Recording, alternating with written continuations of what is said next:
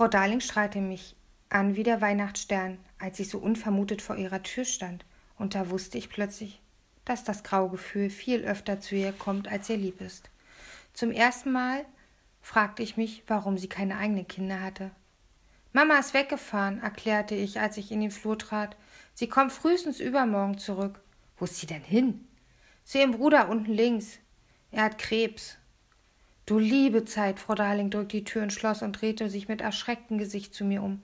Ist das ernst? Christian.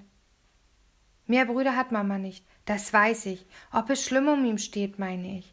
Ach so, keine Ahnung. Frau Darling schüttet traurig den Kopf. Tja, es trifft wohl immer die Falschen.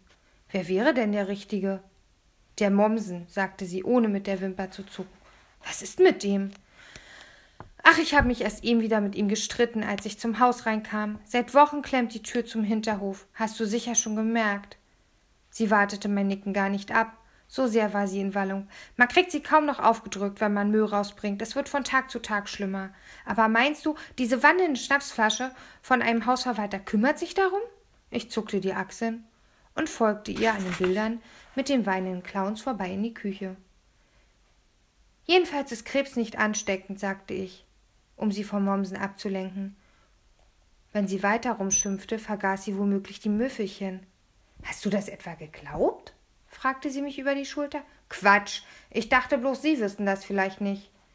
Im Gegensatz zu dem bescheuerten Marak fand Frau Darling es offenbar gar nicht schlimm, dass Mama mich allein gelassen hatte. Jedenfalls erwähnte sie es mit keinem Wort. Stattdessen wurde sie endlich kümmerig. Ich wollte mir gerade was zurechtmachen. Hast du schon gegessen? Müsli heute Nachmittag. Gut, dann mache ich uns Müffelchen. Na bitte. Sie öffnete den Kühlschrank, um Wurst und Käse, Gürkchen und Tomaten herauszuholen. Übrigens, wie es der Zufall will, habe ich einen neuen Film gekauft. Ich lehnte mich gegen den Esstisch. Ist es ein Krimi? Liebesfilm, Pretty Woman. Schon mal gehört? Nein, worum geht's? Um ein Callgirl, das sich in einen reichen Mann verliebt. Was ist ein Callgirl? Tja, Frau Darling wandte sich wieder an den Kühlschrank zu und begann ziemlich hektisch darin herumzuwühlen. Wo ist denn bloß die Butter? Neben dem Senfglas. Was ist ein Callgirl? Wissen Sie es nicht? Doch, ich. Ihre Schultern klappten nach vorn, als versuche sie selbst, diese zusammenzufalten. Sie drehte sich zu mir um, die Butter in einer Hand und musterte mich prüfend. Ach, was soll's, ich schätze, du bist groß genug für sowas. Groß genug für was? Um über bestimmte Dinge Bescheid zu wissen. Sie legte die Butter auf den Tisch zu den anderen Sachen. Also ein Callgirl, das ist eine Frau, die für Geld sorgt, dass Männer einen schönen Abend verbringen. So wie Mama? Nein, nein! Sie schüttelte heftig den Kopf. Deine Mama arbeitet nur im Club. In dem Callgirls Männer kennenlernen. Sie passt auf, dass diese Männer höflich bleiben und dass sie ähm, genug trinken, wenn ihnen zu warm wird. Sie leitet den Club, sagte ich stolz, als Geschäftsführerin. Sie bestimmt, welche Getränke eingekauft werden und dergleichen. Und dergleichen, ja, sagte Frau Darling mit einem Seufzer. Sie nahm Brot aus dem Schrank. So, nun lass mich mal das Essen machen. Setz dich ins Wohnzimmer und wirf schon mal die Flimmerkiste an. Dann kannst du mir beim Essen erzählen, was in der Welt los ist. Sie meinte Politik. Ich hätte lieber weiter zugeguckt. Das kann ich mir nicht behalten. Doch, das kannst du. Du hast ein fabelhaftes Gedächtnis. Lass dir von keinem was anderes erzählen. Aber Politik verstehe ich nicht. Wenn alle, die sie nicht verstehen, in dein Förderzentrum geschickt wurden, müsste dort bald angebaut werden. Es ist nicht mein blödes Förderzentrum, grummelte ich leise. Sie wedelte mir mit dem Brotmesser vor der Nase herum. Nun geh schon, husch, husch, husch. Ich mag's nicht, wenn man mir in der Küche um die Beine streicht. Mürrisch ging ich ins Wohnzimmer. Ich ließ mich aufs Sofa plumpsen, schnappte mir die Fernbedienung und schaltete die Riesenglotze ein. Das Programm ist immer auf RBB eingestellt, damit Frau Darling ihren geliebten Ulf Brauscher nicht verpasst. Noch bevor das Bild da war, hörte man schon die Stimme einer Frau. Der seit drei Monaten in ganz Berlin in Atem hält, hat wieder, wie so ihm bekannt wurde, ein sechstes Opfer entführt. Unsere Sondersendung informiert sie über die aktuellen Entwicklungen. In einem Fall, der sich auf überraschende Weise von seinen Vorgängern zu unterscheiden scheint. Jetzt sah man die Frau, eine Kollegin von Ulf Brauscher. Ab und zu wechseln sich die beiden in den Berlin-Nachrichten ab. Die Frau versuchte ganz besorgt zu gucken. Schließlich ging es ja um ein Kind. Aber das nahm ich ihr nicht ab. Die gucken immer besorgt im Fernsehen, wenn es um Kinder geht, und im Supermarkt ballern sie dir dann den Einkaufswagen ins Kreuz und schubsen dich fast in die Gefriertruhe, weil du ihnen im Weg stehst. Trotzdem, das hier war spannend. Die Sprecherin erklärte, es sei ungewöhnlich, dass der Kidnapper erst letzten Samstag ein Kind freigelassen und sich nun schon wieder ein neues geschnappt habe. Es stimmte. Das war echt fix, fand ich. Vielleicht hatte Mr. 2000 Angst bekommen, dass er in den Sommerferien keine Kinder mehr abkriegen würde, weil die gerade alle in den Urlaub fahren. Eine Karte von Berlin wurde eingeblendet, auf der nacheinander ein paar Bezirke deutlich hervortraten: Wedding, Charlottenburg, Kreuzberg, Tempelhof und Lichtenberg. Die Entführung folgt keinem erkennbaren Muster. Die Polizei geht davon aus, dass Mr. 2000 ziellos mit dem Auto herumfährt und die Kinder in sein Fahrzeug lockt, sobald sich eine passende Gelegenheit bietet. Nun trat auch noch Schöneberg hervor, daher kam also offenbar das neue Opfer. Die übrigen Bezirke blieben blass. Sechs rote Punkte leuchteten auf der Karte auf, in jeder Entführungsstelle einer. Und? rief Frau Darling aus der Küche, was gibt's Neues? Der Aldi-Kidnapper hat wieder ein Kind entführt. Grundgütiger Stämmer lauter Milch oder Sprudel? Milch bitte. Ich regelte mit der Fernbedienung die Lautstärke hoch. Zum ersten Mal in der Geschichte der Entführung hat der Vater eines Opfers sich an die Polizei gewandt, ohne zuvor das geforderte Lösegeld zu bezahlen. Die sechs Bezirke und die roten Punkte wurden von wackeligen Kameraaufnahmen ersetzt. In der oberen rechten Ecke des Bildschirms stand jetzt eine Live-Übertragung. Man sah einen ziemlich jungen Mann, der wirklich nicht den gepflegtesten Eindruck machte. Ihm wurden so viele Mikrofone vor die Nase gehalten, dass man sein Gesicht in dem Gedränge kaum sah. Immer wieder kniff er die Augen zusammen, weil ihn die Blitzlichter blendeten. Von allen Seiten riefen Reporter ihm Fragen zu. Warum haben Sie die Polizei informiert? Der Kidnapper droht doch regelmäßig damit, die entführten Kinder. Ich habe das Geld nicht, sagte der junge Mann. So einfach ist das. Und verächtlich fügte er hinzu, ich musste mich an die Polizei wenden, sonst würde keine Bank der Welt mir einen Kredit geben, nicht mal für ein entführtes Kind. Was ist Kredit? rief ich in die Küche. Geld, das man sich für eine Weile von jemandem leiht, rief Frau Darling zurück. Später muss man dafür mehr zurückzahlen, als man vorher gekriegt hat. Ich wollte sie gerade fragen, ob sie sich vielleicht etwas von mir leihen wollte, aber genau in diesem Moment blendeten sie im Fernsehen ein Foto des neuesten Opfers ein. Mir blieb das Herz stehen. Das Kind war ein Junge. Der Junge war Oskar. Obwohl er seinen Helm nicht trug, erkannte ich ihn sofort. Keiner hatte so grüne Augen wie Oskar und keiner hatte so große Zähne. Kann sein, dass auch keiner solche Segelohren hatte.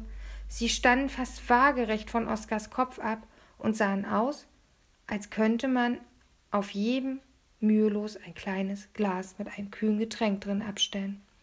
Wie der Vater des Jungen sie ihm erklärte, brach sein siebenjähriger Sohn gegen 9.30 Uhr von zu Hause auf, um einen Freund zu besuchen, aber der kleine Oskar kam dort nie an. Ich verstand kaum, was die Sprecherin sagte. In meinen Ohren war ein komisches Rauschen. Jetzt sah man wieder Oskars Vater zwischen den vielen Reportern. Ich habe mich noch gewundert, warum er ohne Helm losgezogen ist. Er geht normalerweise nie ohne Helm aus dem Haus. Wir leben in einer großen Stadt, unsere Straßen sind gefährlich. Das habe ich ihm immer wieder gesagt. Warum haben Sie Ihren Sohn nicht begleitet? War das eine bewusste Verpflicht Verletzung Ihrer elterlichen Aufsichtspflicht? Kein Kommentar. Wussten Sie, wen Oskar besuchen wollte? Ist es sicher, dass dieser Freund, zu dem er angeblich aufbaut, überhaupt existiert? Kein Kommentar. Um 10.30 Uhr heute Vormittag erhielt Oskars Vater, der den Jungen allein aufzieht, einen Anruf des Entführers. Auch das ist ungewöhnlich und neu. Bisher hat der Kidnapper sich ausnahmslos per Brief an die Eltern seiner Opfer gewandt. Die Forderung des Entführers ist jedoch dieselbe wie immer: 2000 Euro. Ein Ort für die Übergabe des Lösegelds wurde noch nicht vereinbart. Das Rauschen in meinen Ohren ließ nach. 2000 Euro, dachte ich. 2000 Euro. Offenbar hatte Oskars Vater keine reichen Freunde oder Verwandten, die ihm so viel Geld leihen konnten. Eine Frau hatte er auch nicht. Und Oskar besaß bestimmt keinen Reichstag. Für jemanden, der so viel Angst hatte, war das eigentlich ziemlich unvorsichtig. Sogar ich sparte inzwischen für meine Entführung. Ich zuckte zusammen, als Frau Darling wie ein Schatten von der Seite her auftauchte, den Teller mit dem Müffelchen auf den Tisch abstellte. Ich hörte sie gar nicht ins Wohnzimmer kommen. Sie klopfte das plüschige Kissen mit dem Gefriemel dann dran zurecht, dass sie sich immer hinter ihren Rücken steckt und setzte sich neben mir auf die Couch. Vielleicht kriegen Sie den Drecksatz ja jetzt, schnaubte sie. Könnte doch sein. Jemand hat den Jungen heute früh gesehen, erinnert sich dran. Sie lehnte sich in das Kuschelkissen zurück, schob sich ein Müffelchen in den Mund und kaute darauf rum. Leberwurst mit Gurke. Ich musterte sie heimlich von der Seite.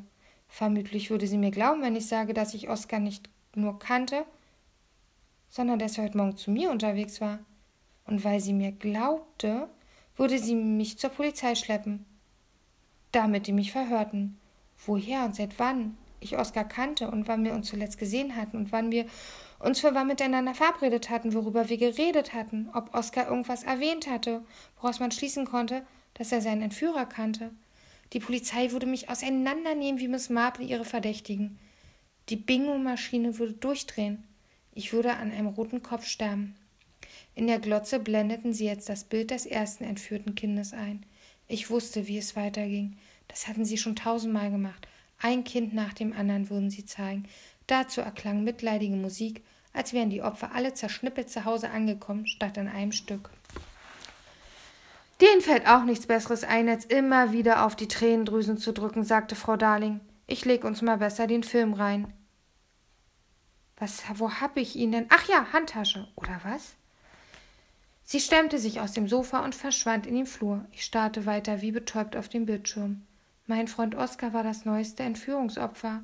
Und er hatte nicht mal eine Mama, die sich deshalb Sorgen um ihn machte. Womöglich war sie tot oder dergleichen. Ich konnte es nicht fassen. Ich hätte Angst um Oskar haben müssen oder Mitleid in diesem Moment, aber das kam später. Jetzt, während die Bilder der entführten Kinder an mir vorbeizogen, kam ich mir nur vor wie eine völlig leer gekratzte Kuchenteigschüssel. Als das zweite Opfer eingeblendet wurde, guckte ich genauer hin. Es gab ein neues Foto von Sophia. Anscheinend hatten ihre Eltern endlich gemerkt, was für ein bescheuertes Bild von ihrer Tochter ständig im Fernsehen gezeigt wurde und hatten denen von der Abendschau ein besseres gegeben. Sophia stand auf einem Spielplatz neben einer, einem Schaukelpferd auf Sprungfedern. Das Foto musste auf dem Spielplatz von ihrer Grundschule geknipst worden sein, denn im Hintergrund sah man ein großes Gebäude, in dessen Fenstern lauter bunte Bilder klebten, vermutlich von innen ran gemacht. Im Gegensatz zu dem alten verschwommenen Foto war dieses hier ganz scharf. Sophia sah darauf zwar auch nicht hübscher aus als sonst, aber immerhin viel netter. Sie lächelte. Ihre Haare waren gewaschen und sie trug auch nicht mehr das zerknitterte rosa T-Shirt mit dem dicken Erdbeersoßenfleck auf der Brust, sondern ein gebügeltes hellblaues. Allerdings, ich beugte mich vor, es war kaum zu glauben, aber Sophia hatte das hellblaue T-Shirt fast an derselben Stelle schon wieder bekleckert. Die Kamera holte das Bild immer dichter ran und zum zweiten Mal an diesem Abend blieb mir das Herz stehen. Das war kein Soßenfleck, wie ich es jetzt erkannte. Es war ein knallrotes Flugzeug mit einer abgebrochenen Flügelspitze.